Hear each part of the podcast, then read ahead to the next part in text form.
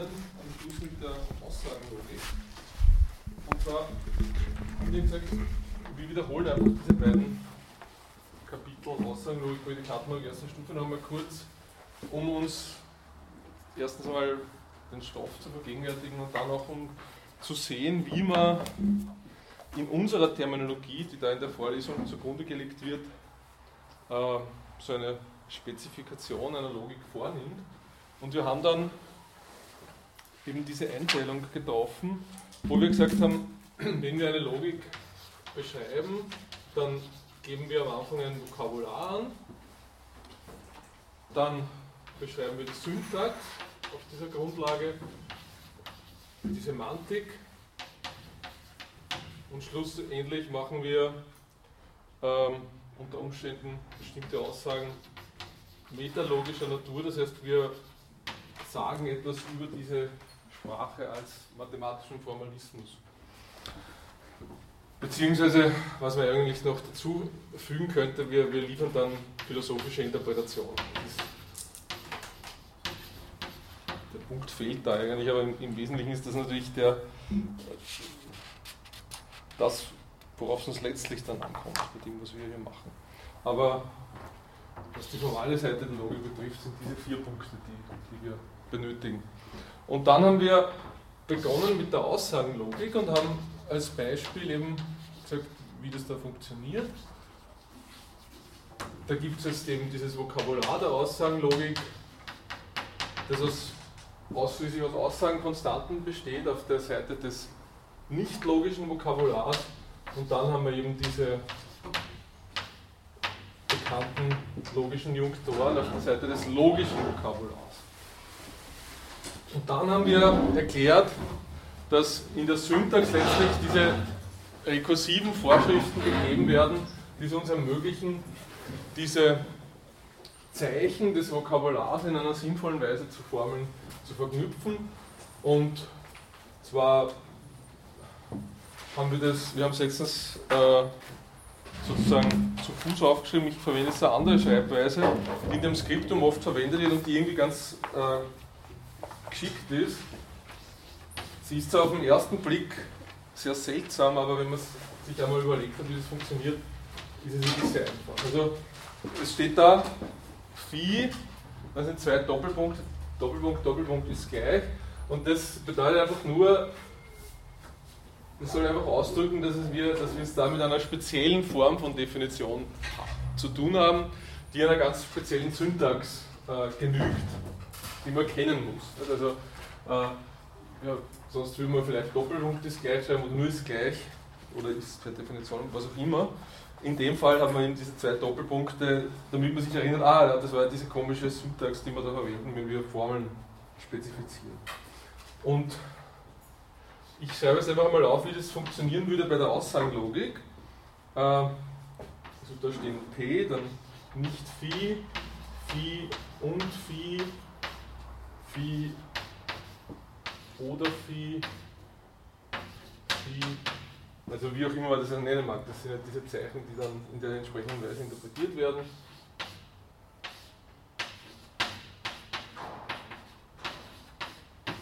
Und dann, ja, das haben wir letztes Mal eigentlich dann weglassen. Als weiteres logisches Zeichen könnte man dann noch das einführen. Dieses Zeichen steht einfach immer für eine falsche Formel. Ja, das braucht man manches Mal, manches Mal auch nicht. Wenn man das einführen will, dann muss man es explizit dazu sagen. Das steht einfach für einen, falsch, einen falschen Wahrheitswert oder eine falsche Formel und kann in entsprechender Weise auch zur Definition von Junktoren oder vielen anderen Sachen dienen. Aber es ist eine rein technische Sache, die jetzt kaum irgendwelche grandios philosophischen Interpretationen hat. Äh, wie muss man jetzt diese Definition lesen? Also im Wesentlichen das, sind da zwei, drei komische Sachen drinnen. Das Komischste an, der Sache ist, dass da ein Phi steht, also es steht wirklich Phi ist per Definition gleich und dann kommt da überall wieder dieses Phi vor. Ja? Und der Grund, warum das so ist, ist einfach der, dass diese ganze Sache rekursiv ist. Ja, also das heißt, wenn etwas eine Formel ist, also ein Phi ist, Phi steht für Formel in diesem Zusammenhang, dann ist auch nicht Phi eine Formel und wenn ich zwei Formeln habe, dann ist auch die Konjunktion dieser zwei Formeln eine Formel. Ja? Also, gebe zu, es ist ein bisschen komisch, aber es funktioniert und wenn man es wenn man sich einmal sozusagen vergegenwärtigt hat, die ganze Sache, ist es ziemlich simpel und man hat einen enormen Vorteil. Man muss dann eigentlich nur mehr schauen, also an welchen Stellen kommt jetzt, kommen jetzt solche Klauseln vor, wo das Phi drinnen steht. Dann sieht man, was sind jetzt eigentlich die nicht logischen Elemente oder die Junktoren, die ich da eingeführt habe. Und dann schaut man noch, was kommen außer diesen Phi-Klauseln noch für andere Sachen vor. Und das sind dann eben meistens die nicht logischen Elemente der Sprache. In dem Fall ist es zum Beispiel dieses P. Und dieses P ist eben nichts anderes als eine Variable, die für beliebige Aussagenkonstanten aus dieser Menge da herin steht. Ja? Also das heißt, man führt einfach, man hat da eine Notation, die irgendwie intuitiv funktioniert und mit der man diese doch relativ komplizierten Definitionen, wie man sie normalerweise liest, in solchen Logikbüchern sehr abgekürzt aufschreibt. Das ist alles. Ja, also wenn, wenn Ihnen das nicht gefällt, dann nehmen Sie die normalen Definitionen. Aber es ist ganz nützlich in einem Fall wie in dieser Vorlesung, wo wir so viele verschiedene Logiken haben. Da kann man einfach, man kann einfach diese verschiedenen Syntaxen leichter miteinander vergleichen. Also, Gibt es dazu irgendeine Frage zu dieser seltsamen Schreibweise, Notation? Wir werden sie eh noch öfter besprechen und immer wieder verwenden bei den verschiedensten anderen Logiken. Also wichtig ist einfach, es sind da die, diese Zeichen des Phi und des P sind alles Variablen, äh, Variablen der Metasprache. Und das Phi ist eine Variable, die kommt in diesen Spezifikationen immer vor und steht immer für beliebige Formeln. Und das P in dem Fall steht zum Beispiel für Aussagenkonstanten und wenn dann zum Beispiel ein x drinnen steht, dann ist das immer was, was für beliebige Variablen würde. also das x ist dann nicht eine bestimmte Variable, wir werden das dann später gleich sehen bei der Prädikatenlogik, sondern steht eben für beliebige Variablen dieser Sprache. Und, ja, und die anderen Zeichen sind einfach genau die Zeichen, die tatsächlich in dem äh, Vokabular vorkommen, also diese Junktoren in dem Fall. Okay, und jetzt kommen wir zur Semantik. Das haben wir letztes Mal nur noch begonnen am Schluss und haben gesagt, die Grundlage der Semantik, der Aussagenlogik und jeder anderen Logik ist natürlich zunächst einmal immer eine Interpretation dieses nicht logischen Vokabulars anzugeben. Ja? Das heißt, wenn wir eine semantische Spezifikation angeben wollen, was ist eine semantische Spezifikation? Eine semantische Spezifikation ist eine Definition, die mir angibt, welche Formel meiner Sprache, meiner Verwaltsprache wahr ist und welche falsch ist. Das ist immer eine Semantik in der Logik. Dann müssen wir zwei Dinge machen. Wir müssen eine Interpretation des nicht logischen Vokabulars liefern Sprich, wir müssen sagen, auf welche Dinge beziehen sich diese, diese Zeichen, die wir im nicht-logischen Vokabular eingeführt haben. Und das Zweite, was wir machen müssen, wir müssen eine Interpretation des logischen Vokabulars liefern. Und da machen wir im Wesentlichen nichts anderes, als dass wir bestimmte Intuitionen umlegen auf die einzelnen Junktoren und Quantoren und so weiter, Modaloperatoren, was auch immer, wir in der Sprache eingeführt. Das heißt, wir haben da immer diese zwei Schritte, die, die parallel verlaufen zu diesen zwei Sprachelementen der, des Vokabulars. Dem, der erste Schritt, wie wir das letzte Mal schon gesagt haben, ist sehr simpel. Im Wesentlichen ist das, was wir da angeben, immer etwas, das kann man Interpretation nennen, Strukturmodell, was auch immer. Wir nennen es meistens Struktur, auch im Fall der Aussagenlogik, der Einfachheit halber. Das heißt, wir müssen eine Struktur angeben und Struktur bedeutet für uns, wir interpretieren die diese nicht logischen Teile des Vokabulars. Ja, also das ist ein ganz spezifischer Strukturbegriff. Eigentlich wird dieser Strukturbegriff zunächst einmal vorwiegend in der Prädikatenlogik verwendet und ist eigentlich dort beheimatet, aber im übertragenen Sinn, sozusagen im Rückschluss, können wir, den können wir auch in, in der Aussagenlogik, wenn wir wollen, von Struktur reden. Das kann uns eigentlich nicht verbieten. Das ist ja da eine sehr triviale Form von Struktur. Äh, diese Struktur, haben wir gesagt, wir bezeichnen sie immer mit A, ist in dem Fall nichts anderes als eine Funktion. Eine Funktion von der Menge der Aussagen Konstanten, also diese Menge A hier, in die Menge der Wahrheitswerte. Ja? Das heißt, anders ausgedrückt, wir ordnen jeden, jeder Aussagenkonstante unserer Sprache einen Wahrheitswert zu und haben damit eine bestimmte Interpretation, eine bestimmte semantische Interpretation unserer Sprache definiert.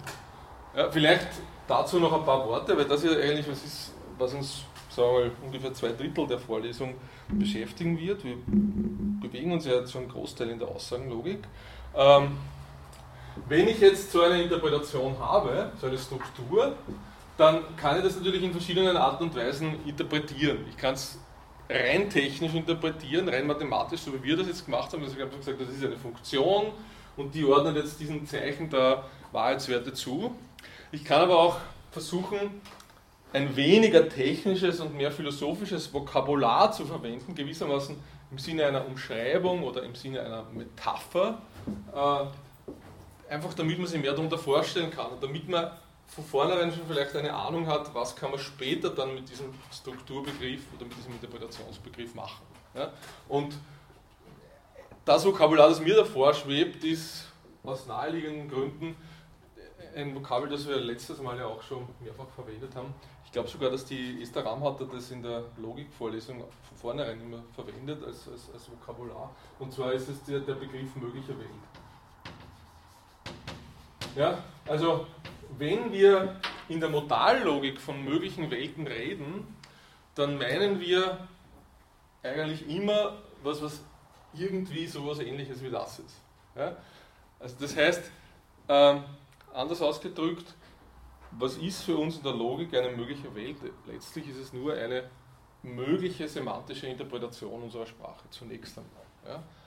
Ähm, und deswegen setzen wir uns unter Anführungszeichen, weil das natürlich gewissermaßen äh, es liegt irgendwo dazwischen, zwischen einem philosophischen Begriff und einem logischen Begriff. Nicht? Weil äh, was man erwarten würde, ist ja, dass man sagt, was eine mögliche Welt ist, sozusagen philosophisch sagt, was ist eine mögliche Welt, nicht, in, einer, in einem hegelischen Vokabular oder was auch immer, und dann gibt man erst die formale Interpretation an. Wir machen es aber umgekehrt und das ist sozusagen, wir machen es immer umgekehrt. Wir geben immer zuerst einen Formalismus an und dann sagen wir, das nennen wir halt jetzt so, um uns auf diesen Weg dann schrittweise gewissermaßen durch die Hintertür in diese philosophischen Interpretationen reinzubewegen. Das ist, ich, es steht im Skriptum auch vielleicht auf den ersten Blick komisch und mag einem philosophisch irgendwie unsauber erscheinen, aber ich glaube, dass es didaktisch, aber letztlich auch philosophisch sehr sinnvoll ist und sehr gut, das so zu machen. Einfach, weil das, was für uns wichtig ist, das wir zunächst einmal brauchen, um das Ganze verstehen zu können, ist eben der Formalismus. Ja, und die philosophische Interpretation selber die finden wir dann gewissermaßen über den Formalismus. Also man könnte es auch so nennen, wir gehen nicht deduktiv vor, wie man das klassischerweise in der Metaphysik machen würde, sondern wir gehen induktiv vor. Ja, wir, wir, wir, nehmen irgendein Werkzeug und schauen dann, was, kann uns das, was ermöglicht uns dieses Werkzeug empirisch. Deswegen sagen wir einfach, okay, das nenne ich jetzt mögliche Welt und was ist die Intuition, die dahinter steckt? Naja, was ist eine mögliche Welt? Nicht? Also eine mögliche Welt äh, ja, Frage, was ist eine mögliche Welt? Sagen Sie es einmal, ohne jetzt diesen Begriff zu verwenden, was würden Sie philosophisch sagen, was eine mögliche Welt ist oder sein könnte? Ja? Eine Welt, die existieren kann, wird es widersprechen? Naja, das würde zu weit gehen, würde ich sagen. Also, ich meine, in gewissem Sinn ist es wahrscheinlich schon immer irgendwie so, dass, ich, dass da keine Widersprüche drinnen sind zu einer möglichen Welt. Aber ähm,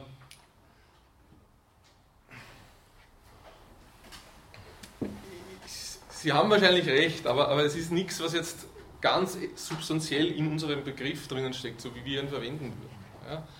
Also, ähm, hat jemand andere? Ja? Mit ganzen Objekten nach den Logiken, also Operatoren. Also ich würde ich würd das und, also ich würde den zweiten Teil eigentlich zunächst einmal weglassen. Ja? Ich würde sagen, eine mögliche Welt ist zunächst einmal sowas, eine Welt, in der halt andere Objekte vorkommen oder in der die Objekte, die wir haben, vielleicht andere Eigenschaften haben könnten. Ja?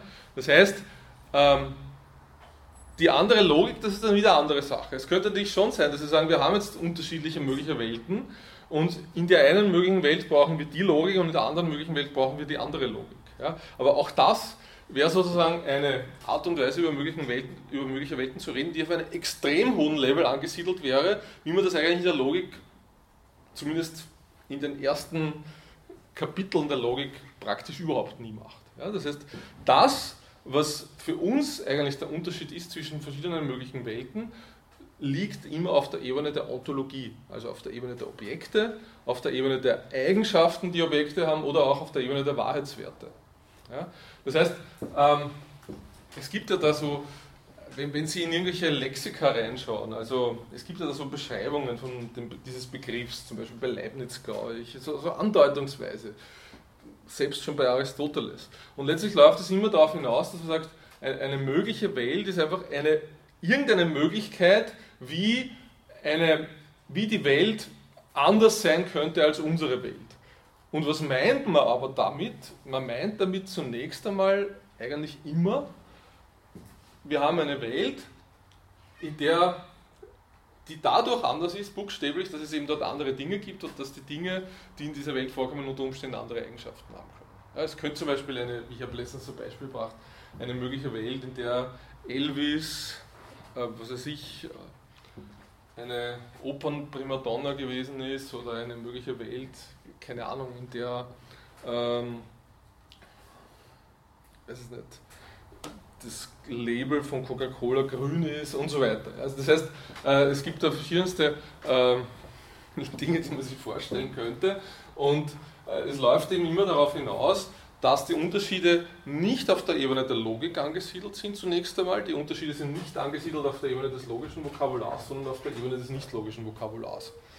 Im einfachsten Fall der Aussagenlogik ähm, haben wir es deswegen vielleicht ein bisschen schwerer, das philosophisch zu verstehen, weil wir dort einfach diese Möglichkeit ja noch nicht haben, zu sagen, in dieser möglichen Welt haben wir jetzt diese und jene Dinge und die haben diese und jene Eigenschaften, sondern da haben wir nur eine, eine simplere Sache. Ja, das heißt, wir können hier ja nur von diesen Aussagen Konstanten reden, könnten uns aber vorstellen und deswegen sozusagen, äh, das ist der Grund, warum man in der Modallogik auch sehr oft nur die, die Aussagenlogik verwendet, wir könnten uns einfach vorstellen und sagen, okay, was ist jetzt diese Aussagenkonstante? Meinetwegen steht diese Aussagenkonstante in, diesen, in dieser Interpretation meiner Logik einfach immer dafür, dass ein bestimmtes Objekt eine bestimmte Eigenschaft hat oder dass bestimmte Objekte zueinander in einer bestimmten Relation stehen. Das heißt, anders ausgedrückt, wir könnten uns vorstellen, dass die Prädikatenlogik da eh schon irgendwie drinnen steckt. Ja? Und das werden wir ja auch nachher sehen und Sie werden sich sicher erinnern, letztlich ist ja die Aussagenlogik nichts anderes als so eine Art Fragment der Prädikatenlogik. Und was ich in der Prädikatenlogik mache, ist einfach nur, ich interpretiere dann diese Aussagenkonstanten oder diese atomaren Formeln als komplexere Dinge, wo dann eben diese Eigenschaften, diese Dinge und diese ganzen Sachen drinnen vorkommen. Das heißt, wir, nehmen, wir können jetzt sagen, okay, ich nehme an, das steckt da eh alles irgendwie drinnen und wir geben jetzt anhand dessen, dass wir da den einzelnen Aussagen Wahrheitswerte zuordnen, äh, bestimmen wir unsere mögliche Welt. Ja, indem wir einfach sagen, zum Beispiel könnte die Aussage dafür stehen, Elvis ist ein Popsänger, ist ein Rock'n'Roll-Sänger und P' könnte verstehen, Elvis ist eine Opernprimadonna und dann hätten wir eine mögliche Welt, in der dieses P wahr wäre und eine andere, in der dieses P' wahr wäre. Wobei, ich meine, man könnte natürlich jetzt schon dann sozusagen noch einen Schritt weitermachen und fragen, naja, aber stimmt dann nicht eh diese Interpretation, die Sie am Anfang ge gegeben haben, es muss irgendwie konsistent sein, weil, wenn wir jetzt dieses Beispiel hernehmen, es müsste dann eigentlich so sein, dass sich das da irgendwie ausschließt. Nicht? Das heißt, es würde dann eine mögliche Welt geben, in der P wahr ist und P' falsch und eine andere mögliche Welt, in der das P' wahr ist und das P falsch, weil der Elvis nicht gleichzeitig ein Rock'n'Roll-Sänger und eine Opernprimadonna sein könnte. Aber das ist eben schon viel zu viel ähm, an Interpretation, äh, die wir da reinstecken. Nicht? Weil äh, man könnte dann noch weiter gehen und sagen, naja, warum nicht? Der könnte beides machen.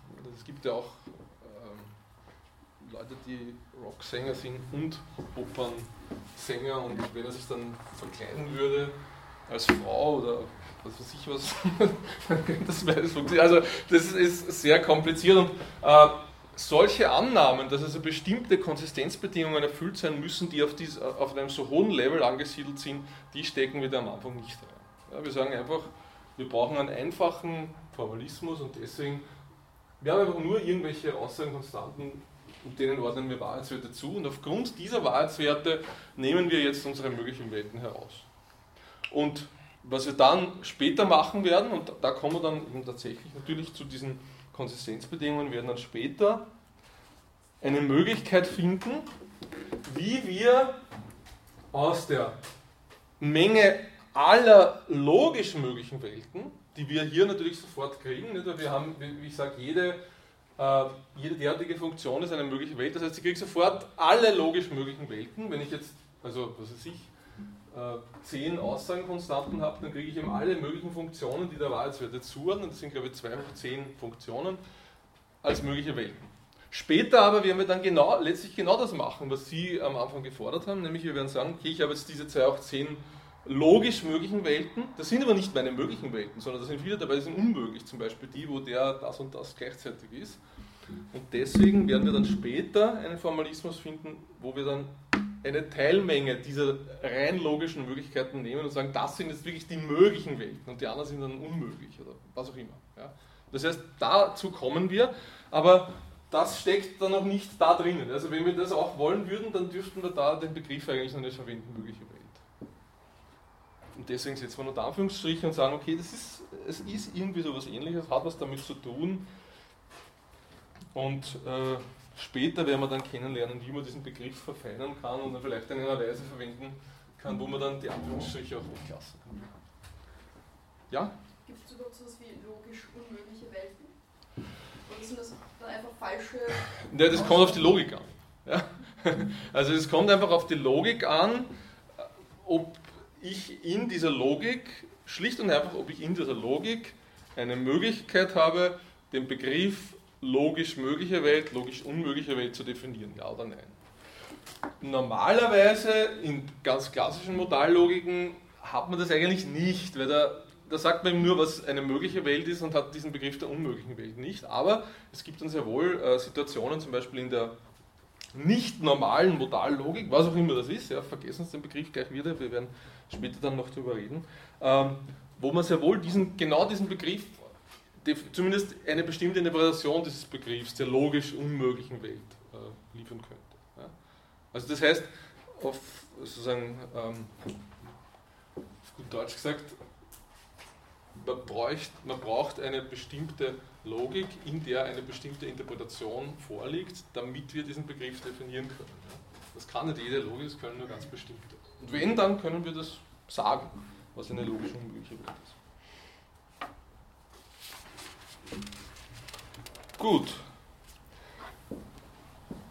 Soweit diese Interpretation des nicht logischen Vokabulars und jetzt kommt dann noch die Interpretation des logischen Vokabulars. Ähm, ja, was ist dazu zu sagen? Naja, nur zur Erinnerung, das ist genau das, was Sie alle kennen aus der Logikvorlesung, das sind dann diese ominösen Wahrheitstafeln. Mit den Wahrheitstafeln überlegen wir uns einmal auf einer informellen Ebene, sozusagen auf einer metaformalen Ebene, wie wollen wir eigentlich diese Dinge da interpretieren und dann geben wir auf der Grundlage dieser informellen Festsetzungen entsprechende Definitionen an, die dann äh, das, was wir da in den Wahlstaben festgesetzt haben, umlegen auf die gesamte Syntax dieser, dieser Sprache. Also das heißt, nur als Beispiel, also wir haben da diese Sachen, weil P und Q, wenn ich zwei Aussagenkonstanten habe oder zwei Formeln, nehmen wir wenn das, also über Phi und Psi, wenn das für Formeln steht und das andere für, für atomare Sachen. Äh, und dann habe ich da die verschiedenen Belegungsmöglichkeiten.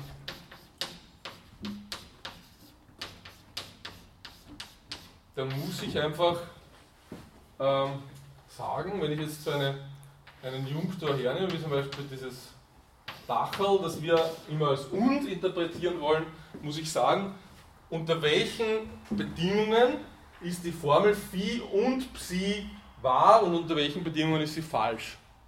Das ist natürlich sehr einfach für den Und-Junktor. Wo ist sie da wahr in dem Fall? Im ersten. In dem ersten Fall, genau, Sie kennen das alle. Und in den anderen Fällen ist es immer falsch. Aber im letzten ist es eigentlich auch wahr.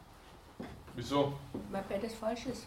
Aber dann ist es eben, wenn Sie sagen, was weiß ich, Schnee ist weiß und Gras ist grün, dann ist das erste. Und wenn Sie sagen, Schnee ist grün und Gras ist weiß, dann ist beides falsch und dann dürfte aber diese Und-Konjunktion nicht wahr sein. Deswegen ist es im letzten Fall auch falsch. Ähm, die anderen Definitionen, wir schreiben jetzt nicht alle auf. Ich meine, eine Definition, die vielleicht, da schreiben wir noch zwei auf. Die eine wäre die Disjunktion. Wie schaut es aus mit der Disjunktion? Wo ist die wahr, wo ist sie falsch? In der Art und Weise, wie wir sie immer interpretieren in der Logik, nämlich im Sinne dieses nicht ausschließenden oder oder auch dieses und oder. Bitte? Genau, also es ist nur im letzten Fall ist sie falsch, weil da ist, wenn keine der beiden Formeln wahr ist und in allen drei anderen Fällen ist sie wahr. Nicht, weil sozusagen im Sinne des ausschließenden Oder werden die zwei Sachen wahr, aber weil, weil es kein ausschließendes Oder ist, ist auch der Fall wahr, wo beide Optionen wahr sind. Das ist deswegen, äh, ist das so ein Fall, wo man irgendwie sagt, man muss eigentlich quasi die Wahltafel angeben, weil es keine 1 zu 1 Übereinstimmung mit dem Begriff des Oder in der natürlichen Sprache gibt. In der natürlichen Sprache gibt es ja beide Optionen. Ich kann das Oder entweder ausschließend meinen oder nicht ausschließen. Also man könnte auch so sagen, das ist ein klassischer Fall für die Logik, weil ich muss sagen, meine ich es jetzt ausschließend oder meine ich es nicht ausschließend. Man kann das, also deswegen, manche sagen dann immer und oder, wenn sie es eben nicht ausschließend meinen oder sagen entweder oder, wenn sie es ausschließend meinen. Das heißt, ich habe schon die Möglichkeit in der natürlichen Sprache, das natürlich entsprechend klar zu machen, meine ich, ist das ausschließende oder nicht ausschließende oder, aber man muss das tun. Und in der Logik hat man die Möglichkeit dieser Unterscheidung. Was aber der wesentlich wichtigere und auch viel, viel komplexere Fall für uns ist, ist jetzt die logische Implikation. Ja? Ähm, bei der logischen Implikation haben wir welche Interpretation?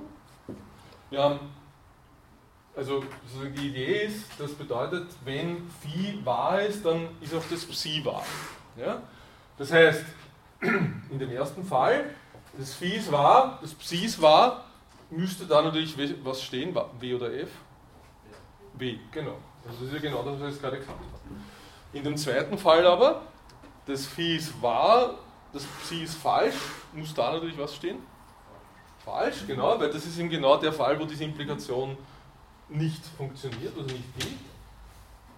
Aber es muss auch, und das ist der Grund, warum das komisch ist, in dem dritten und in dem vierten Fall was stehen? Bitte? Genau. Das ist, und das ist genau der Punkt, wo es anfängt zu haken. Nicht? Also das heißt, der erste Fall ist klar. Ich sage, in gewisser Weise ist es ein bisschen so etwas ähnliches fast wie eine Konjunktion. Ich sage also, wenn, keine Ahnung, das, irgendein Beispiel, wenn ähm, Wien an der Donau liegt, dann ist schneeweiß. Ich meine, das ergibt zwar keinen Sinn, aber es ist irgendwie, man kann sagen, man kann sich, man kann sich vorstellen, dass es irgendwie äh, plausibel ist, das zu sagen. Ja? Ähm, ich meine, was man natürlich eigentlich bräuchte, ist, dass die in irgendeiner inneren Beziehung stehen zueinander. Ähm, aber das kann ich da eben nicht voraussetzen, also dazu kommen wir später dann noch. Ähm, Im zweiten Fall ist es auch klar, wenn ich sagen würde, wenn Wien an der Donau liegt, dann ist Gras blau das ist klar, dass dieser Satz falsch sein muss. Gegeben die intuitiv äh, naheliegenden Wahrheitswerte. Einfach weil ich sage, na gut, klar, die, die, die Prämisse ist ja wahr, Wien liegt an der Donau und deswegen muss auch die Konklusion wahr sein, damit dieser Satz wahr ist. Also das ist auch klar, dass das falsch ist. Äh, komisch wird es aber zumindest also es ist eigentlich auch da irgendwie komisch, nicht? wenn ich jetzt so ein Beispiel, wie ich das von mir genannte nehme, ich sage, na gut, okay, das gilt zwar, es ist eine gültige Aussage zu sagen, wenn Wien an der Donau liegt, dann ist Gras grün, aber es ergibt trotzdem keinen Sinn, weil man erwartet sich ja, dass das irgendwie in einem Zusammenhang stehen muss. Nicht, also dass man zum Beispiel sowas sagt wie, wenn, äh, keine Ahnung, was, was wäre ein Beispiel für eine Verfolgung, die einen Sinn gibt für eine Ware? Wenn Wien im Wiener Becken liegt, ist das Wind, windstill, sondern sehr windig. Genau, also so irgendwas. Nicht irgendwas, was einen Sinn ergibt. Ich sage, wenn Wien im Wiener Becken liegt, dann ist es in Wien windig. das ergibt Sinn, das ist eine, eine sinnvolle Wenn-Dann-Verknüpfung. Die könnte natürlich auch wahr sein, aber ich kann jede Menge solcher wahre Wenn-Dann-Verknüpfungen finden, die zwar logisch der, Form, der logischen Form nach, der aussagenlogischen Form nach gleich sind, aber wenig Sinn oder überhaupt keinen Sinn ergeben. Und verschärft wird das Problem natürlich dann in dem dritten und vierten Fall, wo man einfach irgendeine falsche Prämisse hernimmt und dann irgendwas anderes folgt. Nicht? Also da kommen dann so Sachen raus, es gibt also diese klassische Aussage, wenn, also die klassische Aussage, der Mond ist aus grünem Käse, also ist Gras gelb oder der Mond ist aus grünem Käse, also liegt Wien an der Donau. Ja? Das sind beides wahre Implikationen der Form nach, aber beides Sätze, die überhaupt keinen Sinn ergeben und wo man sich fragt, warum bitte soll das jetzt wahr sein? Was, was kann uns das sagen? Was, was, was steckt da drin? Ja? Und die Antwort ist natürlich im Grunde, wenn wir das jetzt von der natürlichen Sprache her sehen, es steckt nichts drinnen und es ergibt auch keinen Sinn. Ja, also das ist sehr salopp formuliert. Äh, was da vorliegt, ist einfach ein, ein Problem. Wir haben hier, äh, wir haben bei der Konjunktion, bei der Disjunktion haben wir kleine Probleme, aber Probleme, die uns nicht wirklich Kopfzerbrechen machen. Wir sagen, na gut, okay, Konjunktion, ja, irgendwie, es gibt natürlich Fälle, wo man uns in einem anderen Sinn verwendet, aber vielleicht kann ich die irgendwie ausschließen und, und kann sagen, okay, ich, ich meine halt nur diese Fälle, wo das und wirklich dem entspricht. Und da könnte man sagen, naja, okay, da habe ich diese Sache mit dem ausschließenden, nicht ausschließenden oder kann ich über den Griff kriegen. Aber in dem Fall der Implikation ist es offensichtlich so, dass es zwar vielleicht ein paar Fälle gibt in der natürlichen Sprache, wo sich die Intuition, die wir verknüpfen mit diesem Wenn-Dann-Begriff, deckt mit dem Wenn-Dann-Begriff der Logik. Aber für die überwiegende Mehrzahl, wenn nicht für alle Fälle der natürlichen Sprache, ist das nicht der Fall. Das heißt, wir haben ganz offensichtlich keine Übereinstimmung, sondern im Gegenteil eigentlich einen Begriff, der auf den ersten Blick ein bisschen was zu tun hat mit dem Folgerungsbegriff der natürlichen Sprache, der in Wahrheit aber was völlig anderes ist. Ja?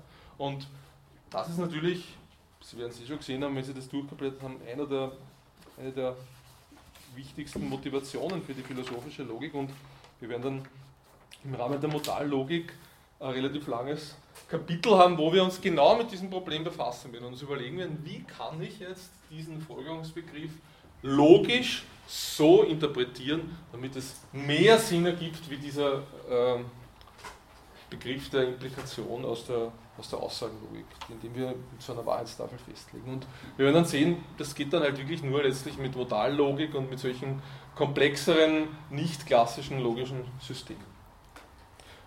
Also das wäre sozusagen eigentlich eine der Hauptmotivationen, warum ich das jetzt ausführen wollte, einfach um Ihnen zu zeigen, warum gehe ich eigentlich über diesen klassischen Kanon hinaus und das ist eigentlich irgendwo so ein, so ein Standardfall dafür, dass man darüber hinausgeht.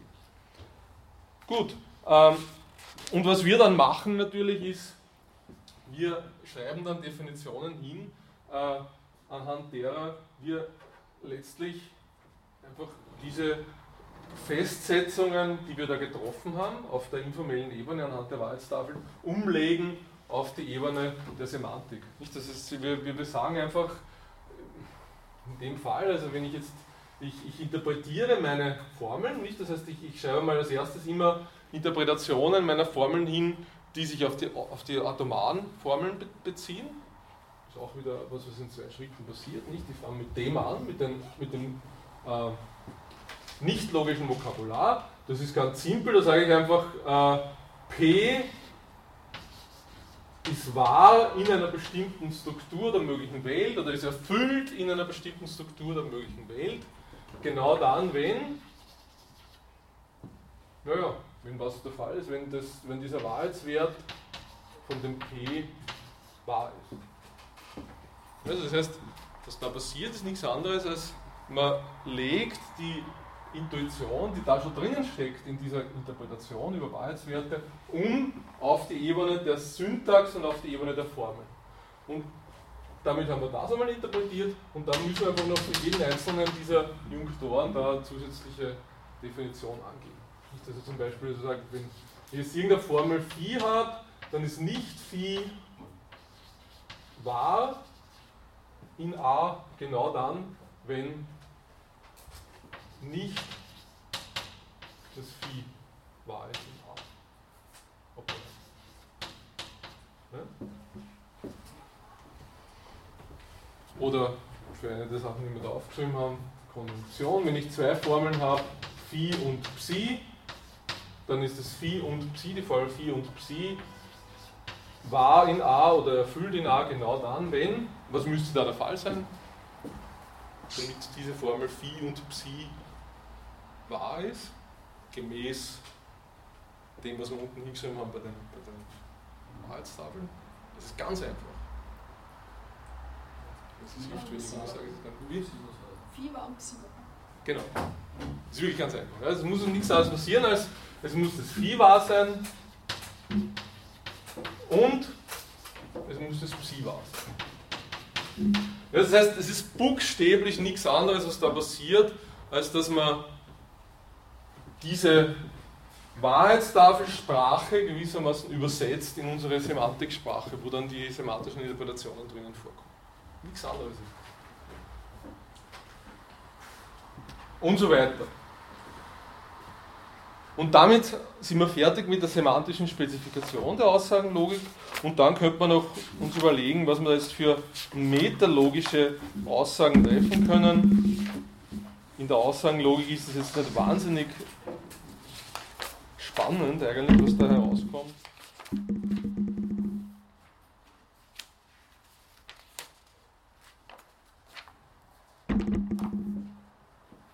Also, ja, vielleicht sollte man dann, stimmt, eigentlich sollte man, bevor man das, bevor wir diese Metalogik noch kurz eingehen, sollte man noch ein paar Worte sagen zu Kalkülen. Also, Sie kennen ja alle irgendeinen Kalkül aus der, aus der Logikvorlesung, wie zum Beispiel den Kalkül des natürlichen Schließens oder den Baumkalkül oder was auch immer. Es gibt eine ganze Reihe von äh, Kalkülsystemen. Und diese Kalkülsysteme haben eine ganz bestimmte Funktion in der Logik. Ja? Und zwar vor allem in der Prädikatenlogik erster Stufe. Ja? In der Aussagenlogik könnte man das eigentlich sogar diskutieren, so von einem metalogischen Standpunkt, brauche ich da überhaupt ein Kalkül, kann ich das eigentlich weglassen, etc. Aber in jedem Fall, ich kann in jeder Logik Kalküle verwenden. Im Übrigen, und das sage ich gleich nebenbei dazu, ich kann immer ein Kalkül verwenden, ganz egal, ob diese Logik vollständig, unvollständig, entscheidbar oder unentscheidbar ist. Damit hat das nichts zu tun. Es gibt immer irgendwelche Kalküle, weil wenn eine Logik so gebaut ist, dass es keinen vernünftigen Kalkül dafür gibt, dann, dann ist es eigentlich keine Logik. Also das ergibt dann keinen Sinn und das würde, würde niemand basteln, einen solchen Formalismus, wo er sagt, da gibt es eigentlich keinen Kalkül. Also das, das, würde nie, äh, das wird nie passieren. Das heißt, man hat jetzt dann halt irgendwelche Kalküle, zum Beispiel im Fall des Kalküls des natürlichen Schließens, hat man dann solche Regeln. Es gibt ein, im Skriptum habe ich da so eine Tabelle äh, hingegeben. Im Wesentlichen habe ich bei dem Kalkül des natürlichen Schließens ähm, für jeden Junktor eine Regel, wie ich diesen Junktor einführen kann und für jeden Junktor eine Regel, wie ich ihn wieder eliminieren kann. Ja, das heißt, ich habe zum Beispiel, wenn es eine Konjunktion ist, kann ich sagen, wenn ich, wenn ich weiß, Phi ist wahr und ich weiß, dass Psi wahr ist, das sind meine zwei Prämissen, dann ist die Regel die, dass ich Phi und Psi folgern kann. Das wäre die Konjunktionseinführungsregel. Und wenn ich umgekehrt Phi und Psi als Prämisse habe, dann wäre die Konjunktion Konjunktionseliminationsregel die, dass dann eben irgendeine der zwei, irgendeines der zwei Glieder auch wahr sein muss.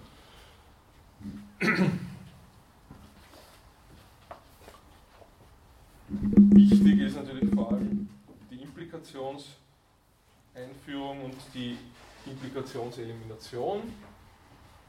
Nehmen wir nur die Implikationselimination, weil das überhaupt die wichtigste ist. Also wenn ich jetzt irgendeine Formel phi impliziert psi als Prämisse habe und eine zweite Formel phi, dann kann ich aus diesen zwei Prämissen was folgern? Das Psi, genau. Kann ich das folgern? Klingt plausibel, ist es auch. Und das, diese Regel nennt man auch Modus Ponens. Begriff, den Sie sicher schon gehört haben.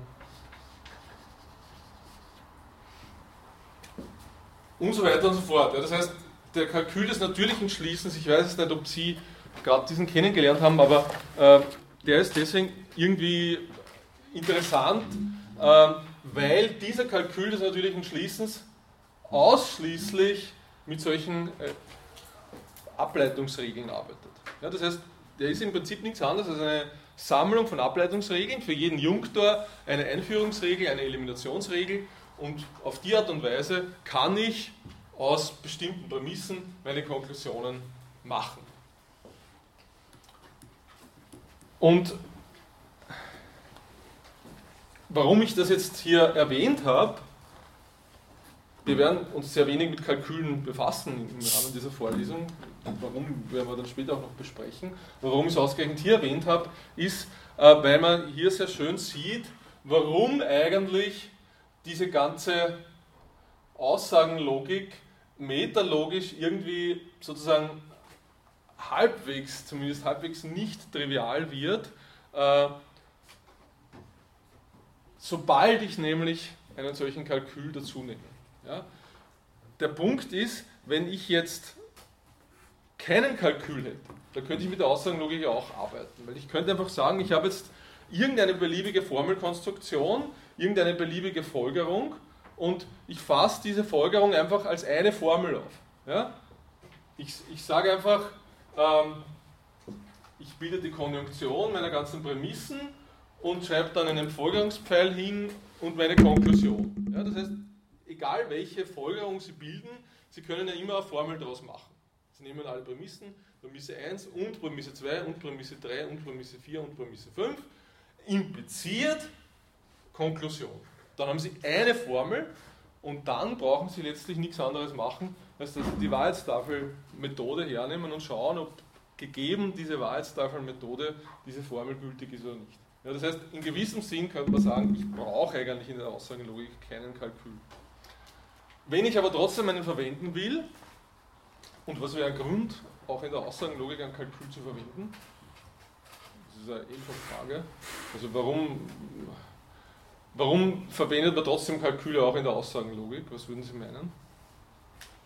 Das ist eine dumme Frage, aber ähm, also ich glaube, es ist ein rein pragmatischer Grund. Man verwendet Kalküle in der Aussagenlogik deshalb, weil sozusagen diese Möglichkeit, eine beliebige, eine beliebige Folgerungsstruktur oder eine beliebige Behauptung, dass aus bestimmten Prämissen die und die Konklusion folge, erfolgt, zwar theoretisch natürlich mit der Wahrheitstafelmethode entscheiden kann, aber praktisch wird es sehr schnell nicht mehr, mehr gut funktionieren. Ja, das heißt, sobald irgendeine, sobald irgendeine logische Behauptung, also C folgt aus A und B etc., ein bisschen komplizierter wird, ist es eigentlich immer viel besser und viel anschaulicher, sich eines solchen Kalküls zu bedienen. Und deswegen ist er auch in der Aussagenlogik eine gute Sache, das zu haben, wenn ich daran interessiert bin, Prämissen zu überprüfen. Ähm, und deswegen ist es für uns natürlich auch interessant dann zu schauen, naja, wie hängt jetzt dieser Kalkül zusammen mit dem, was, was ich da an Spezifikationen hingeschrieben habe. Ja? Und nur dadurch kommt eigentlich in der Aussagenlogik wirklich sowas wie eine metalogische Relevanz zustande. Weil jetzt habe ich die Situation, ich habe da irgendein Kalkül, zum Beispiel den Kalkül des natürlichen Schließens. Was ich natürlich weiß, ist, ich sehe, wenn ich mir diese Regeln anschaue, die sind alle plausibel. Ja, also wenn ich mir das überlege und nehme irgendwelche Beispiele her, es ist offensichtlich, diese Regeln sind plausibel und die haben auch irgendwas zu tun mit diesen Definitionen. Ja, das heißt, diese Regeln in gewissem Sinn folgen diese Regeln ganz offensichtlich aus den Definitionen. Also wenn ich da das und hernehme, ich sage, na gut, okay, wenn diese zwei Sachen wahr sind, dann muss auch die Konjunktion wahr sein und wenn die Konjunktion wahr ist, dann muss auch das einzelne Ding wahr sein. Das steckt ja schon drinnen in dieser, in dieser Definition dann. Ja? Das heißt, intuitiv scheint dieser Kalkül zu funktionieren. Das Problem ist aber, dass ich das natürlich, ich kann trotzdem aus diesen aus dieser Intuition eigentlich überhaupt nichts folgern mathematisch. Weil klarerweise ist diese ganze Sache relativ komplizierter Formalismus, ich habe relativ viele mögliche Formeln und die Frage ist jetzt nicht für uns als Mathematiker, ist es jetzt irgendwie intuitiv, dieser Kalkül, ist dieser Kalkül schön, ist dieser Kalkül offensichtlich brauchbar? Das ist ja alles, was das kann ich ohne irgendwas beweisen zu müssen ausprobieren. Ich kann einfach schauen, nehme Beispiele her, schaue, funktioniert er in dem Fall. Und dann sehe ich, ja, der Kalkül ist eigentlich brauchbar, weil jedes Mal, wenn ich irgendeine ähm, eine Folgerungs, irgendein Argument überprüfe, dann stimmt das offensichtlich, was da rauskommt. Ja, das heißt, ich sehe, der Kalkül ist sicher nicht schlecht. Das ist ein Kalkül, der irgendwie funktioniert. Aber das genügt uns einfach nicht als Mathematiker. Als Mathematiker wollen wir wissen, ist dieser Kalkül vollständig oder nicht. Und was bedeutet Vollständigkeit? Vollständigkeit bedeutet in dem Zusammenhang nichts anderes als ein Kalkül ist vollständig genau dann, wenn er mir genau alle logischen Folgerungen aus einer bestimmten Menge von Prämissen liefert. Ja, also das heißt, ich habe bestimmte Prämissen, daraus kommen irgendwelche logischen Folgerungen heraus und nur dann, wenn das genau alle logischen Folgerungen liefert, dann ist der Kalkül vollständig, sonst ist er nicht vollständig. So, jetzt sollte man das vielleicht noch ein bisschen präziser machen. Man muss zunächst einmal überlegen, was bedeutet eigentlich dieser Begriff der logischen Folgerung. Jetzt sieht man da leider die Tafel ein bisschen zu klein. Da das wird löschen. Also Sie sehen, wir halten uns da lang auf, zwar bei der Aussagenlogik, aber besprechen wir ein paar Dinge, die dann für alle anderen Logiken auch wieder relevant sind. Das heißt, Prädikatenlogik können wir dann wesentlich schneller machen. Ähm ja, zwei Dinge. Das erste ist, wir wollen jetzt, um das noch ein bisschen präziser zu sagen, zunächst diesen Begriff der logischen Folgerung, den ich gerade erwähnt habe, präzisieren. Ja, das heißt, wir müssen das, was wir da jetzt irgendwie intuitiv aufgeschrieben haben, wir haben da jetzt so Schlussregeln auf, angegeben, wir sehen, diese Schlussregeln funktionieren irgendwie, das heißt, es gibt irgendwie sowas wie einen Begriff der logischen Folgerung. Wir haben diesen Begriff der logischen Folgerung für unsere Logik auch durch Angabe dieses Kalküls gewissermaßen empirisch definiert. Ja, das heißt, ich habe ich, ich habe eine, eine indirekte oder eine, eine schrittweise, eine empirische Antwort dafür geliefert, wenn ich so ein Kalkül angebe indem ich sage, okay, mich fragt jetzt jemand, was ist logische Folgerung in der Aussagenlogik und ich drücke ihm diesen Zettel in die Hand. Ja? Das ist eine mögliche Antwort darauf. Da sage ich, okay, äh, wenn du jetzt wissen willst, was ist logische Folgerung in der Aussagenlogik, dann nimm diese Regeln und folgere. Trotzdem ist es irgendwie unzureichend, weil ich sage, naja gut, irgendwie rein mathematisch, intuitiv gesehen, kommt mir das ein bisschen komisch vor, weil ich sage, ich, ich, ich, will ja ich will das nicht nur empirisch angeben, sondern ich will zum Beispiel verschiedene Kalküle vergleichen können. Ich will sagen können, okay, jetzt habe ich da diesen einen Kalkül, den Kalkül des natürlichen Schließens, dann habe ich einen anderen Kalkül, zum Beispiel den Hilbert-Kalkül, den wir auch verwenden werden. Und ich will es schlicht und einfach wissen. Ich sehe zwar, naja gut, irgendwie sind die schon ein bisschen ähnlich und da gibt es auch Überschneidungen, manche Regeln kommen in beiden vor, und wenn ich es ausprobiere, dann sehe ich auch, wenn ich jetzt aus dem einen Kalkül was folgere, dann kann ich es irgendwie meistens auch aus dem anderen Kalkül folgern. Vielleicht sogar immer auch aus dem anderen Kalkül folgern. Aber was ich wissen will, ist nicht, ob das jetzt für alle von mir empirisch getesteten Fälle gilt, weil ich kann nicht alle Formeln durchprobieren, es sind ja unendlich viele, sondern ich will wissen, kann ich jetzt mathematisch präzise sagen, beweisen, dass diese zwei Kalküle einfach äquivalent sind sodass ich ein für alle Mal weiß, wann immer eine Formel mit dem einen abgeleitet wird, kann es auch mit dem anderen abgeleitet werden. Und deswegen brauchen wir jetzt zusätzlich zu diesem empirischen Folgerungsbegriff, den wir da angegeben haben, also ich schaue drüber Kalkül oder empirischer Folgerungsbegriff, brauchen wir zusätzlich zu diesem einen formalen Folgerungsbegriff. Und dieser formale Folgerungsbegriff ist tatsächlich was, was im Rahmen der Entwicklung dieser modernen Logik gefunden wurde, und zwar von Alfred Tarski, wie viele von Ihnen sicher wissen. Es gibt einen, einen Aufsatz aus den 30er Jahren, ich glaube, der heißt auch über den Begriff der logischen Folgerung. Und was Tarski hier sagt, ist folgendes. Wenn ich hier eine Menge von Prämissen habe, dann sagt er, dann folgt eine bestimmte Formel Phi aus dieser Prämissenmenge Gamma, also das ist ein großes griechisches Gamma, das kann irgendein Buchstabe sein, ähm, und ich schreibe das so auf, es ist irgendwie naheliegend, da dieses selbe Symbol zu verwenden wie da drüben, einfach wenn man sagt, diese Menge Phi, äh, diese Menge Gamma ist gewissermaßen ein Modell für das Phi. Das Phi folgt aus dem Gamma und man sieht, eigentlich ist es das, was wir da auf der semantischen Ebene mit diesem Symbol symbolisieren, aber auf der äh, syntaktischen Ebene äquivalent mit demselben Symbol machen. Ja?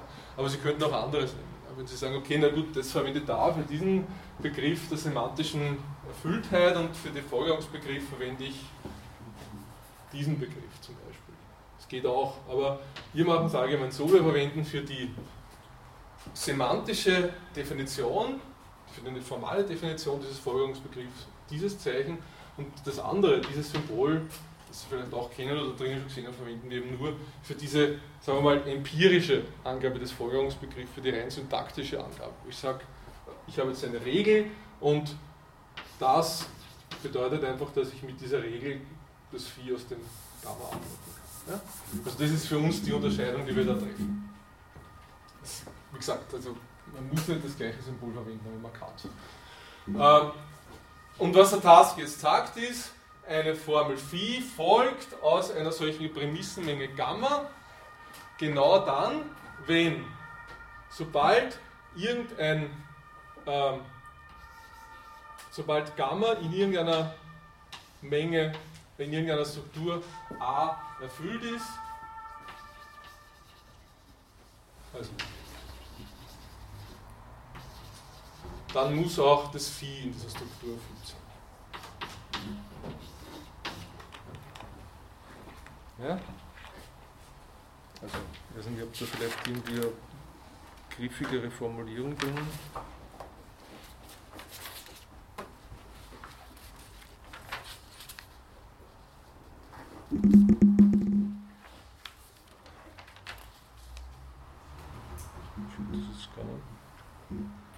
Das ist egal. Also, Taske sagt einfach, sobald, also eine, eine, eine Formel Phi folgt aus einer Menge von Prämissen Gamma, genau dann, wenn, wann immer alle Prämissen aus diesem Gamma erfüllt sind in einer bestimmten Struktur A, muss auch das Phi in dieser Struktur erfüllt sein.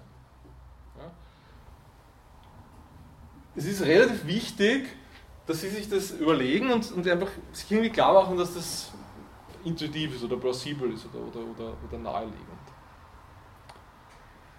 Also zum Beispiel könnten jetzt diejenigen, denen das nicht plausibel vorkommt, aufzeigen oder irgendwas sagen. Ähm, haben Sie, hat irgendwer eine Idee, warum es nicht plausibel sein könnte oder, oder irgendeine Frage dazu? Oder ist es für alle relativ plausibel? Es ist relativ schwer zu sagen, wenn etwas nicht plausibel ist. Also das heißt, wie, wie kann man es vielleicht irgendwie umschreiben? Äh, es geht darum, wir, wir haben hier den Begriff der Folgerung, der bedeutet, äh, wir wollen definieren diesen Begriff, eine, eine Formel Phi folgt aus einer Menge von Prämissen Gamma und wir sagen, das ist genau dann der Fall, wenn sobald alle Prämissen wahr sind, auch die Konklusion wahr muss. Das ist vielleicht eine Umschreibung, die ist ein bisschen vereinfacht. Vielleicht sollte man das so aufschreiben. Also Gamma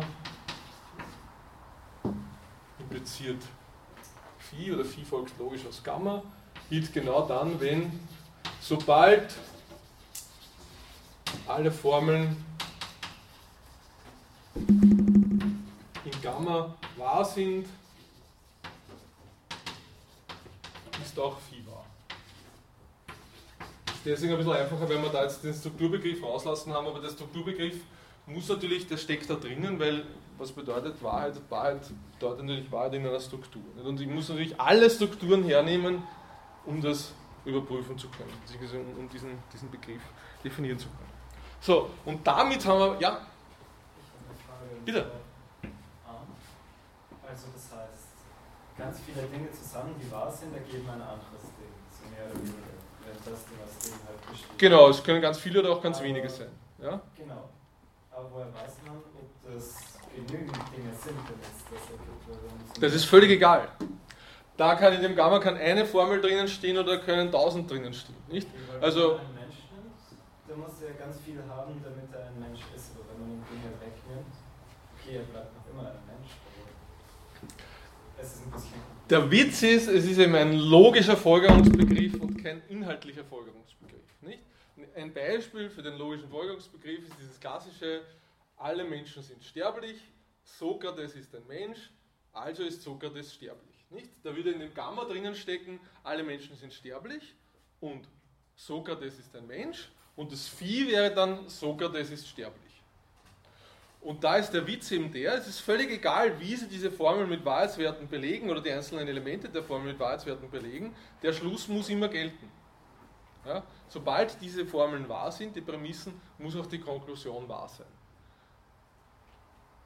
Und deswegen haben wir jetzt anschaulich hier eine ganz abstrakte, eine höchst abstrakte Definition für etwas, das wir hier eben auf einer sehr konkreten Ebene, auf einer gewissermaßen empirischen Ebene angegeben haben.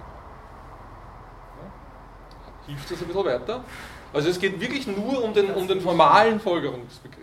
Ja? Das wusste ich eh schon davor, ich wollte es nur halt fragen. Okay, sehr gut. Ja. Okay, sonst noch Fragen dazu? Wir kommen öfter noch darauf zurück, auf diesen Begriff natürlich, weil der immer irgendwie im Hintergrund steht, bei den ganzen semantischen Spezifikationen. Okay, das heißt, wir haben jetzt diesen Begriff und jetzt können wir, und damit kommen wir jetzt wirklich zur Metalogik, jetzt können wir eben diese Frage, die wir zuerst gestellt haben, präzisieren, nämlich die Frage, ist dieser Kalkül des natürlichen Schließens jetzt wirklich ein guter Kalkül? Ist er vollständig in dem vorher angedeuteten Sinn? Oder ist dieser Kalkül des natürlichen Schließens äquivalent mit irgendeinem anderen Kalkül, zum Beispiel dem Hilbert-Kalkül oder dem Baum-Kalkül? Warum können wir jetzt plötzlich diese Frage präzise fassen? Ganz einfach deswegen, weil wir hier eine Messlatte haben. Ja, wir haben hier eine Messlatte, die uns zunächst einmal diesen Folgerungsbegriff auf einer, ganz abstrakten Ebene definiert. Und dann sagen wir, na gut, dieser Kalkül ist genau dann ein guter Kalkül, wenn er genau diesem Folgerungsbegriff hier entspricht. Und ich meine, das ist immer noch ein bisschen vereinfachend, weil de facto zerteilbar die Frage in zwei Schritte. Das ist was, steht auch im Skript und wir werden das auch später immer wieder besprechen. Man kann es in zwei Schritte zerteilen. Der erste Schritt ist der, also sozusagen, warum kann man es in zwei Schritte zerteilen? Weil wir haben hier ein genau dann wen drinnen stecken. Ja, wir sagen, äh, dieser Kalkül und diese Sachen sollen äquivalent sein. Und äquivalent bedeutet, es soll dieses Zeichen gelten und dieses Zeichen besteht immer aus zwei Pfeilen. Das ist der Pfeil in die eine Richtung und der Pfeil in die andere Richtung. Deswegen können wir es in zwei Schritte zerteilen und können sagen, nur wenn die zwei beide gelten, dann ist es auch wirklich vollständig. Und der erste Begriff ist jetzt der Begriff der Korrektheit eines Kalküls.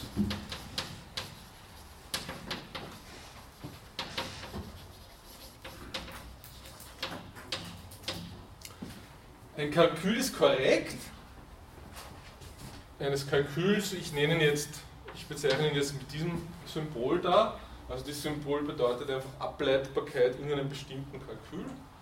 Und Korrektheit eines Kalküls ist gegeben, wenn ähm, sobald ich eine Formel in dem Kalkül ableiten kann, also das impliziert, dass die Formel auch tatsächlich eine logische Folgerung ist.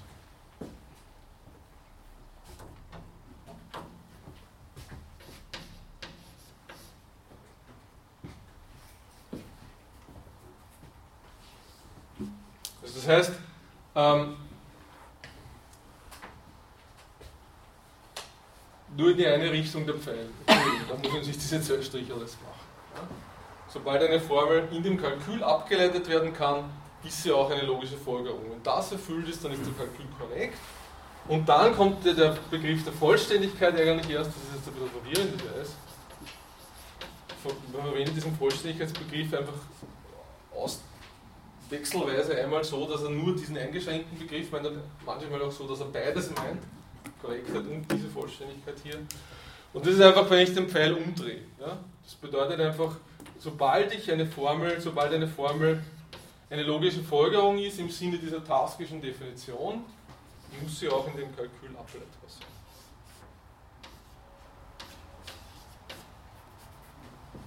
Ja, das heißt, der Standardfall von Vollständigkeit ist natürlich der, wo beide Bedingungen gelten. Der Kalkül ist korrekt und ist vollständig.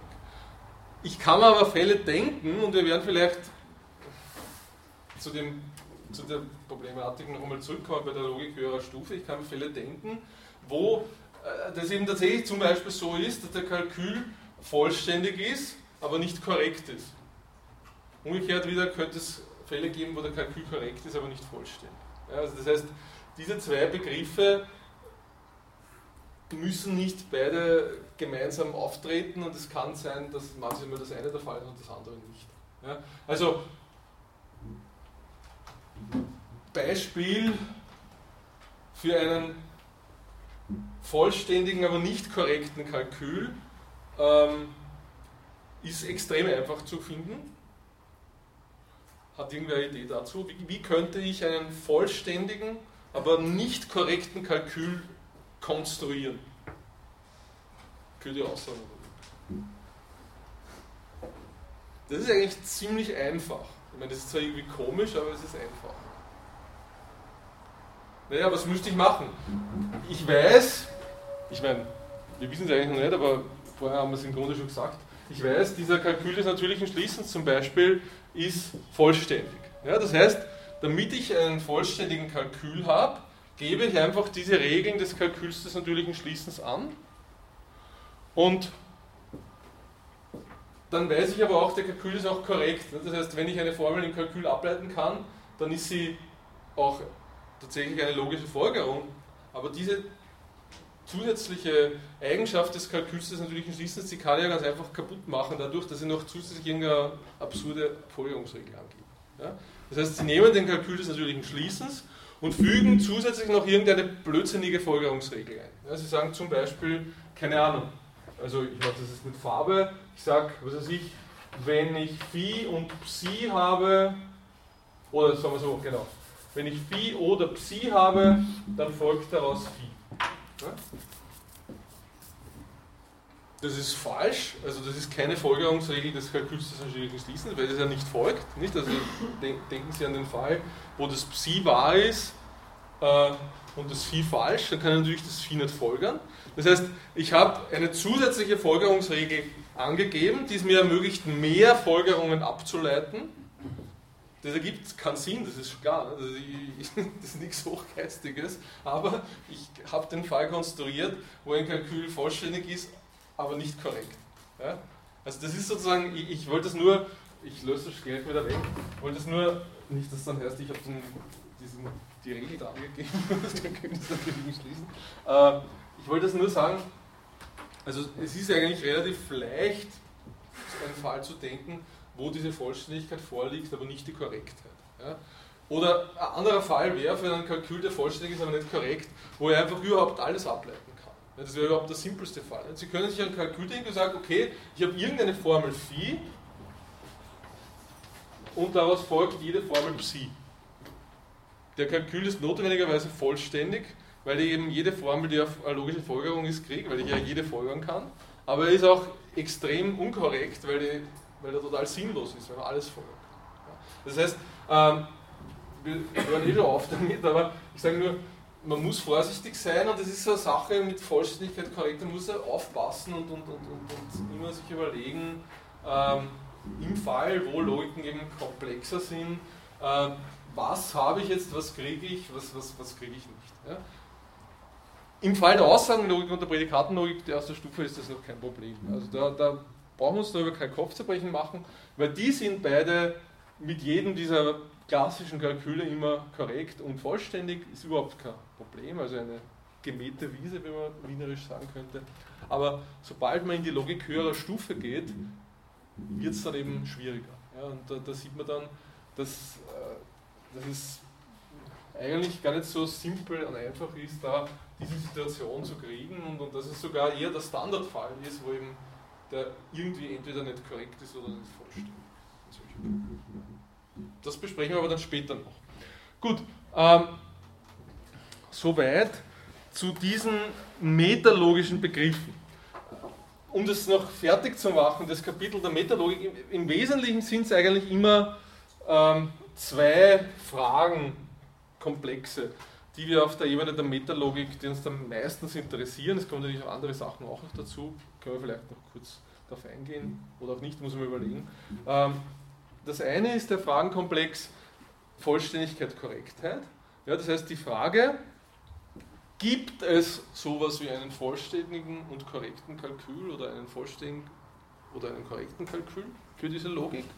Ganz zentrale Frage natürlich, weil das irgendwie, ich meine, wenn man es anders herum fragt, wenn man sagt, gesetzt den Fall, es gäbe sowas nicht, wie das dann, wir sehen werden in der Prädikatenlogik zweiter Stufe in Standardinterpretation der Fall ist, dann ist es irgendwie komisch, ja, weil ich, ich habe da zwar jetzt eine Logik, die ergibt schon irgendwie Sinn, aber ich habe keinen Kalkül, der die Eigenschaft hat, korrekt und vollständig zu sein. Und dann fragen wir sich, naja, was heißt das jetzt, was bedeutet das? Ja, das heißt, das ist schon mal eine ganz wichtige Frage. Und die zweite Frage, die dann auch sehr oft gestellt wird, ist die Frage der Entscheidbarkeit.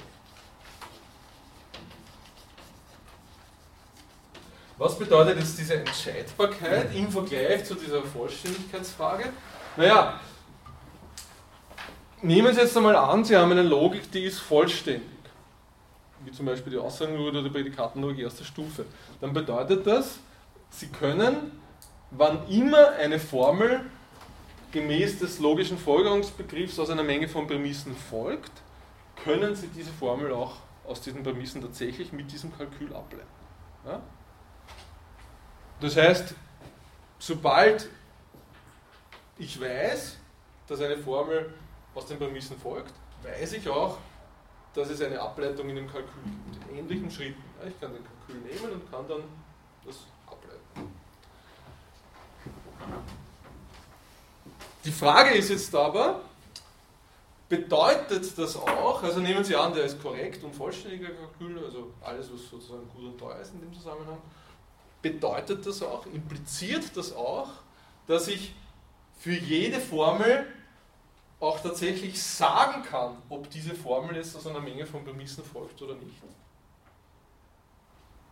Machen wir Abstimmung, wer ist dafür? Also wer würde sagen von Ihnen, wann, wenn ich weiß, wenn ich weiß, die, die, die Formel ist, äh, die, die, die Logik ist korrekt und vollständig, bedeutet das dann auch, dass ich für eine beliebige Formel sagen kann, ob sie aus einer Menge von Prämissen folgt oder nicht. Wer ist für Ja? Wer ist für Nein? Ah ja. Okay, gut. Was ist mit den anderen? Unentschieden. ja, ist äh, legitim, unentschieden zu sein. Naja, also die, die Abstimmung hat tatsächlich ein korrektes Ergebnis geliefert. Es, wenn man die Mehrheit hernimmt, sind die meisten dafür, das bedeutet nicht, dass, dass, dass, dass man das entscheiden kann. Das ist auch tatsächlich so. Ja, das heißt, im Klartext, wenn ich weiß, die Logik ist vollständig, dann bedeutet das nur das, was ich vorher gesagt habe. Das bedeutet, wenn eine Formel phi aus Prämissen folgt, dann kann ich sie auch ableiten. Es bedeutet aber nicht im Umkehrschluss, dass ich für jede Formel sagen kann, ob sie aus einer Menge von Prämissen folgt oder nicht. Ja? Damit das gelten könnte, müsste ich nämlich im Wesentlichen äh, eine Vollständigkeit auf einer zweiten Ebene auch noch haben. Ich müsste für jede Formel, die aus einer Menge von Prämissen, ich müsste einen Kalkül haben, der mir für jede Prämissenmenge die logischen Folgerungen liefert und ich müsste einen zweiten Kalkül haben, der mir für jede Prämissenmenge die Sachen liefert, die nicht logisch folgern. Ja? Wenn ich die hätte, wenn ich diese zwei Kalküle hätte, dann wäre die Sache entscheidbar. Nicht? Weil dann müssten Sie einfach nur, da könnten Sie so einen Computer hinsetzen, zwei Computer stellen es hin nebeneinander und der eine Computer versucht es abzuleiten als logische Folgerung und der andere versucht es abzuleiten als nicht logische Folgerung. Und einer von den beiden müsste dann irgendwann fertig werden. Klarerweise aufgrund der Vollständigkeit dieser beiden Kalküle, des Positiven und des Negativen. Dann wäre es entscheidbar. Aber der Witz ist einfach der, dass aus der gewöhnlichen, aus der einfachen Vollständigkeit, die sich nur auf die logische Folgerung und nicht auf die nicht logische Folgerung bezieht, eben alleine nicht diese Entscheidbarkeit gefolgert werden kann. Und das ist deswegen wirklich eine haarige Sache und eine, und eine wichtige Sache, weil, wie, man, wie sich zeigt, das zwar bei der Aussagenlogik kein Problem ist, also die ist vollständig unentscheidbar, die kann alles sozusagen, aber bei der Prädikatenlogik erster Stufe fängt schon an problematisch zu werden. Also bei der gewöhnlichen Prädikatenlogik erster Stufe mit mehrstelligen Prädikaten ist es so, die ist zwar vollständig und korrekt, ist aber nicht entscheidbar. Ja? Also das heißt, ähm, man sieht, es gibt da gewisse äh, Fragen, die, die relativ ähm, subtil sind und, und, und, und relativ ähm, komplex auch in ihrem Zusammenhang und die man dann stellen kann, einfach um zu schauen, wie, also salopp formuliert, wie logisch ist eigentlich diese Logik oder wie wenig logisch ist sie. Gut. Also wir haben jetzt noch nicht ganz 20 Minuten Zeit. Gibt es dazu jetzt noch Fragen zu diesen Begriffen Vollständigkeit, Entscheidbarkeit? Wenn nicht, würde ich nämlich sagen, bevor wir die, das Kalkülkapitel noch fertig machen, das sollte man dann das nächste Mal machen. Ich hoffe, ich vergesse nicht, wenn, wenn ich es vergesse, ist es auch kein Problem, dann holen wir es später nach. Äh, warum ist das nämlich?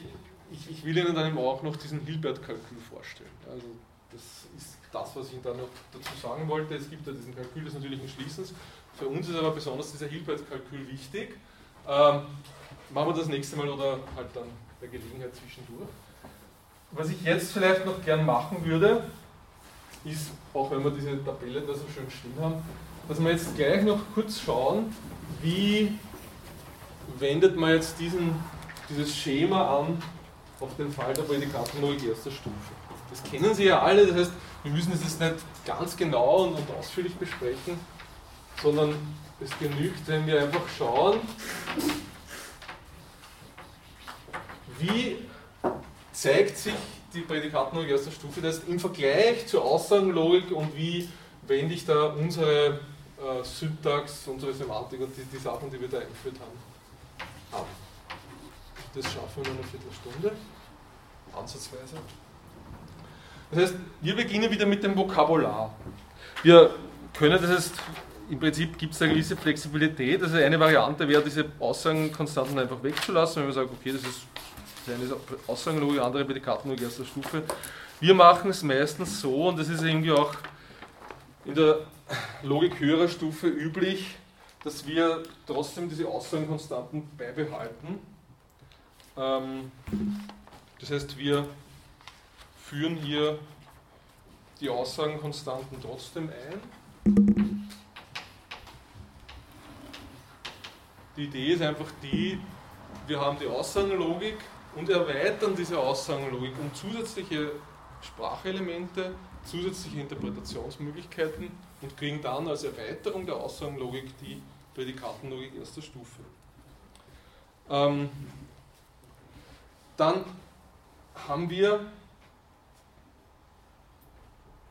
außerdem das folgende seltsame nicht logische Element unseres Vokabulars. Und zwar dieses, dieses große Delta. Ich verwende es, das ist eher jetzt nicht sehr standardmäßig, findet man wenig in, in, in anderen Lehrbüchern oder so. Aber die Idee ist einfach die, dass man sagt, wir brauchen eigentlich zusätzlich jetzt zu dem äh, Vokabular der ersten Logik erster Stufe, der, der Individuenkonstanten und, und der, der, ähm, der, der, der Variablen, die wir dann gleich besprechen werden, irgendwie eine Möglichkeit, wie wir die, den Domänenbereich, also den, den Gegenstandsbereich unserer Logik festsetzen. Und diese Möglichkeit schaffen wir hier einfach durch dieses Symbol Delta, das, wie wir dann später sehen werden, zwar zum Vokabular gehört, aber nicht zum Vokabular, das dann in diese Syntax eingeht, sondern es ist ein Vokabular, das wir nur in der Metasprache verwenden. Aber wie gesagt, man muss jetzt ja kein großes Kopfzerbrechen machen. Das Delta steht einfach dafür, dass wir einen Gegenstandsbereich angeben in dieser, in dieser Logik. Und ist ein, ein metasprachliches Zeichen. Dann haben wir natürlich, wie Sie wissen, diese Prädikatensymbole. Und zwar machen wir das so, wie man das im Detail dann macht, ist, ist eigentlich egal. Ähm, wir führen einfach für jede beliebige Stellenzahl jeweils immer abzählbar viele solche Prädikatenkonstanten ein. Das heißt, Sie sehen, das Vokabular ist ziemlich komplex, auch schon auf, bei der Prädikatenlogik erster Stufe, bei der höheren Stufe ist es noch viel komplexer, einfach weil wir, in der Aussagen haben wir nur diese eine Reihe von, von Symbolen, da haben wir im Prinzip eine abzählbare Reihe von Prädikatenkonstanten mit einer Stelle, eine abzählbare Folge von Prädikatenkonstanten für zwei Stellen, eine abzählbare Folge für drei Stellen und so weiter und so fort. Das heißt, wir haben wir da so ein richtiges, so eine riesige Matrix heraus von Prädikatenkonstanten. Ähm, ich habe es schon einmal erwähnt, man muss sich das nicht so vorstellen natürlich, dass man die jetzt alle braucht, dass man die alle verwendet, sondern es ist einfach nur so eine Verallgemeinerung, ich sage einfach sozusagen die größtmögliche sinnvoll mögliche Menge von Konstanten führe ich ein, auch wenn ich dann nur ganz wenige von denen auch tatsächlich verwende. Ähm, Funktionen haben wir gesagt, lassen wir weg jetzt gleich. Das heißt, was wir dann noch brauchen, sind Individuenkonstanten. Ja, nochmals immer weggelassen. Wir lassen sie nicht weg, einfach weil wir sagen, es ist sinnvoll, wenn wir die Möglichkeit haben, über einzelne Gegenstände direkt zu sprechen und zu sagen, okay, ich habe jetzt eine Individuenkonstante, die referiert auf Elvis und eine andere, die referiert auf Edita Gruberober und so weiter und äh, können dann den Eigenschaften zuschreiben und so weiter und so fort. Damit man das kann, braucht man Individuenkonstanten. Man könnte es natürlich auch in gewisser Weise ohne Individuenkonstanten, aber dann wird es schwieriger, dann braucht man komplexere Formeln etc. Deswegen äh, ver ver verwenden wir Individuenkonstanten. Ähm, und das war es dann schon mit dem nicht logischen Vokabular. Das logische Vokabular hat jetzt folgende Bestandteile. Das unterscheidet sich auch grundlegend von der Aussagenlogik. Wir haben natürlich wieder dieselben Junktoren, das ist eh klar, aber wir haben vor allem als Grundelemente des logischen Vokabulars zunächst einmal die Variablen. Ja, Variablen gehören zum logischen Vokabular. Warum? Weil eine Variable etwas ist, das nur im Rahmen einer Formel eine Bedeutung hat. Ja, das nicht logische Vokabular ist ja etwas, das ich tatsächlich im Rahmen so einer Struktur interpretiere und sage, das, das, dem entspricht es in der Wirklichkeit draußen dieses und jenes. Während eine Variable etwas ist, das nur innerhalb einer Formel interpretiert wird, ich sage, ich, ich sage zum Beispiel für alle x gilt oder es gibt ein x für das gilt, dann wird das innerhalb dieser Formel in bestimmter Weise ausgewertet, hat aber keine Bedeutung für sich genommen, die ja über eine Struktur zugewiesen wird. Deswegen gehört das zu dem logischen Vokabular der Sprache. Ich glaube, ich habe jetzt irgendwann logisches und nicht logisches verwechselt, also das ist das nicht logische, das ist das logische. Ähm, außerdem gehören dann natürlich dazu, wie schon gesagt, natürlich diese Junktoren, wie davor, und Sie kennen das alle, die Quantoren. Also wir führen jetzt einmal zwei Quantoren ein, nämlich diesen Allquantor und den Existenzquantor. Okay, das ist das Vokabular. Also sehen, das ist natürlich, wie zu erwarten war, schon um einiges komplexer. Jetzt ist die Frage, wie kann man jetzt aufgrund dieses Vokabulars und unserer vorher eingeführten Schreibweise hier diese Syntax angeben? Ja, eins habe ich noch vergessen, nämlich die Identität. Die würde man zumindest dann brauchen, wenn wir Funktionen einführen, ob man das jetzt machen will oder nicht, das, das ist für uns jetzt nicht wirklich wichtig. Äh, wir lassen es jetzt einmal weg, die Funktionen. Ähm, gut.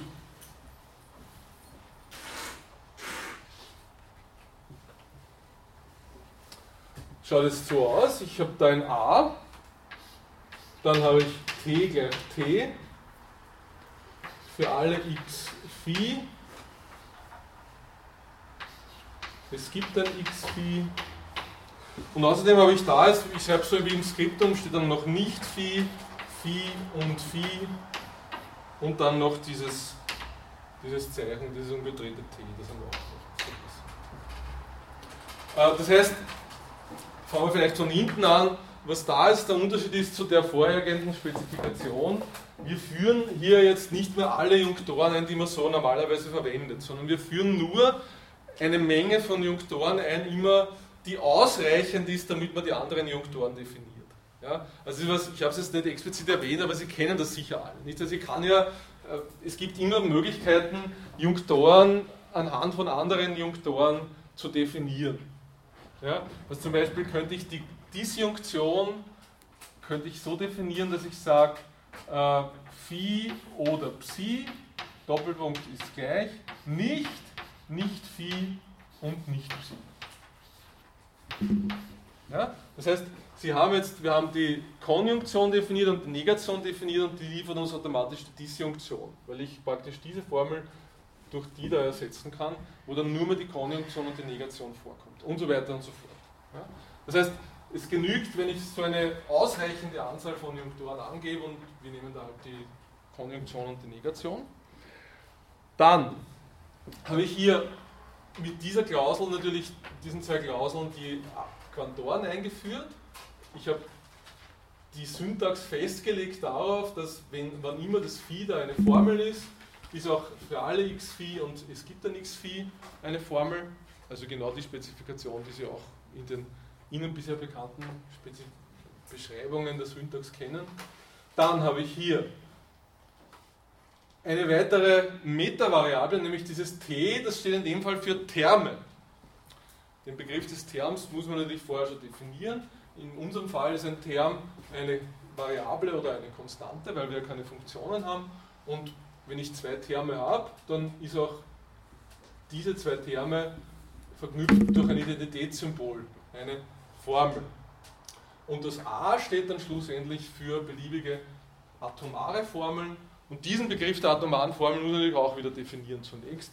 Und in unserem Fall ist es sehr simpel, äh, weil wir Funktionen weggelassen haben, habe ich es einfach nur, wenn ich eine beliebige passende Folge von Termen habe, zum Beispiel n Terme und eine n-stellige Prädikatenkonstante, dann ist eben die Belegung dieser Prädikatenkonstante mit diesen n-Termen eine atomare Formel. Ja, nichts anderes ist das. Äh, und damit habe ich die Syntax im Kasten. Jetzt kommt die Semantik, jetzt muss ich dann entsprechende Spezifikationen vornehmen. Das heißt, jetzt kommt als erstes einmal dieses Delta zur Sprache. Ich interpretiere einfach dieses Delta in einer Struktur anhand einer beliebigen Menge. Ja? Also Sie sehen jetzt, was, wozu dieses Delta da dient. Das Delta ist einfach ein Symbol, das es mir ermöglicht, die Struktur konsistent durchgängig als Funktion zu definieren. Wenn ich das Symbol nämlich nicht hätte, dann wüsste ich nicht, wie kann ich in einer Funktion a jetzt eine Menge angeben. Ich brauche irgendein Argument, das, das, das mir dann diese Menge liefert. Deswegen aber dieses Delta. Wenn ich das Delta als Argument dem a übergebe, dann kriege ich diese Menge. Das ist irgendeine beliebige Menge von Individuen, die den Grundbereich meiner Sprache bilden. Und was muss ich dann machen? Dann muss ich, das ist das, was Sie wieder aus der Einführungsvorlesung natürlich kennen, ich muss jetzt den einzelnen Individuenkonstanten Objekte zuweisen. Das heißt, brauche ein a von c für jede Individuenkonstante, die ein Element dieses a von Delta sein muss, also aus dem Individuenbereich stammen muss. Und außerdem brauche ich für jede Prädikatenkonstante einer bestimmten Stellenzahl ein Element der Potenzmenge na Moment. Moment, muss ich aufpassen.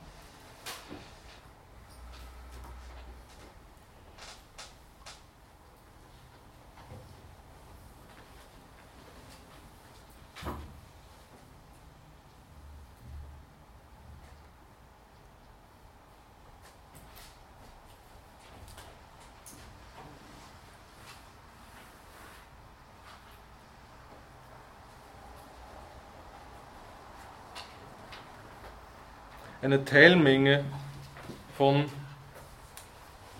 eine Teilmenge von A, so ist es. Gut, es, ist Blödsinn, das ist nicht Kupfzug gesprungen, aber ist wurscht. Eine Teilmenge von A von Delta hoch n.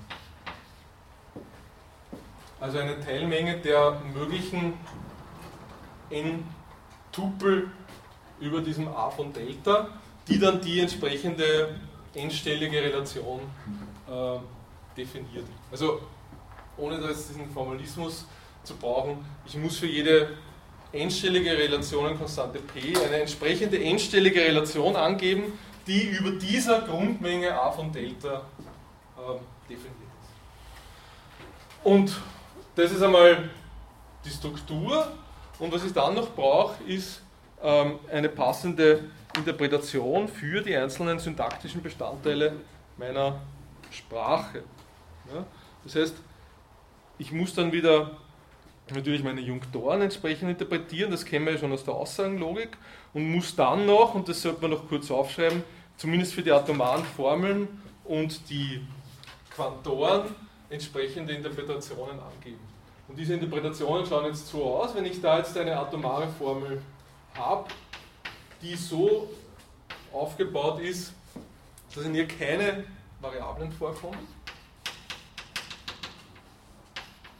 Also das heißt eine atomare Formel, die nur mit Konstanten belegt ist, dann muss diese atomare Formel in einer bestimmten Struktur einen Wahrheitswert haben. Ja, weil jede Konstante ist durch ein bestimmtes Objekt in diesem A von Delta repräsentiert und ich muss nur schauen, ob jetzt die Objekte, die sich daraus ergeben, eben in der dem P zugeordneten Relation drinnen sind. Ja? Dieser Wahrheitswert muss definiert sein, deswegen kann ich sagen, genau dann, wenn dieses ist a von C1 bis a von Cn ein Element ist von dem a von P. Also wenn dieses Tupel von Objekten, das ich dass diesen C1 bis 10 zugeordnet, die diesem C1 bis 10 zugeordnet sind, in dem, dem P zugeordneten, in der dem P zugeordneten Relation enthalten ist. Wie schaut es dann aus mit den, wir überziehen zwei Minuten, Sie können gehen natürlich. Äh, wie schaut es dann aus mit den Quantoren? Da brauche ich jetzt folgende Regel, wenn ich jetzt den Allquantum hernehme, ich habe jetzt eine beliebige Formel Phi, dann ist die Formel für alle x Phi wahr in einer Struktur A, genau dann, wenn für jede, für alle C Element von A von Delta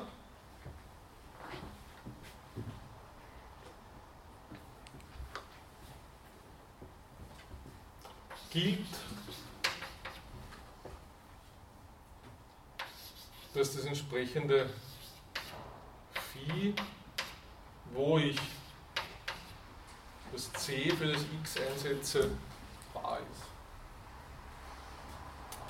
Existenzquantum kann natürlich analog definiert werden, das müssen wir nicht aufschreiben. Was man da beachten muss ist, also erstens einmal sind zwei Besonderheiten, die wir durchgängig machen. Die eine ist die, wir definieren diese Erfülltheit nur für Formeln, in denen keine freien Variablen vorkommen. Ja, das heißt, wir nehmen nur die Formeln, in denen alle Variablen in irgendeiner Weise durch einen Quantor eine Bedeutung verliehen bekommen haben. So könnte ich es am besten ausdrücken. Was keine Einschränkung ist, nicht? Weil sonst, ich meine, wenn, wenn, der frei, wenn, wenn ihr eine Formel habt, der Form p von x zum Beispiel, wo x eine Variable ist, die hat eben keine explizite Bedeutung. Äh, keine Einschränkung. Und die andere Sache ist die, wir definieren unsere Semantik hier für die Quantoren einfach so, dass wir die Sprache, von der wir reden, erweitern um zusätzliche Konstanten für alle Elemente, die in dieser Domäne drinnen sind. Ja? Ich habe es im Skriptum auch beschrieben, das ist, wenn man sich zum ersten Mal überlegt, ein bisschen kompliziert, aber es muss sein, man, man braucht eine solche Spracherweiterung ganz einfach deshalb, weil es nicht möglich wäre, allgemein nicht möglich wäre, die Sprache von vornherein so zu definieren, dass ich für jede beliebige Menge A von Delta äh, immer eine Situation habe, wo ich für jedes Ding, das in diesem A von Delta drinnen ist, auch einen Namen habe, der dieses Ding bezeichnet. Ja? Warum geht das nicht? Das geht einfach deshalb, weil wir hier ja immer von abzählbaren Mengen reden. Ja? Wir reden von abzählbaren Mengen von Symbolen, aus bestimmten Gründen, die wir das nächste Mal dann besprechen werden. Das hat was mit Vollständigkeit zu tun. Und deswegen haben wir hier Begrenzungen. Und diese Begrenzungen müssen wir dann auch in der Metasprache erst wieder aufheben. Wir müssen sagen, ich nehme jetzt in der Metasprache noch Symbole dazu, die für die Namen enthalten für alle beliebigen Gegenstände, die da in dem A von Delta drinnen sind.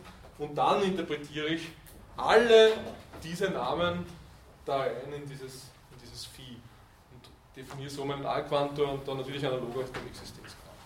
Gut, das in a nutshell sozusagen die äh, Prädikaten erster Stufe. Wir werden das nächste Mal dann weitermachen, dass wir kurz noch die metalogischen Verhältnisse da diskutieren und dann kommen wir schon zu den eher philosophischen Diskussionen über Logik.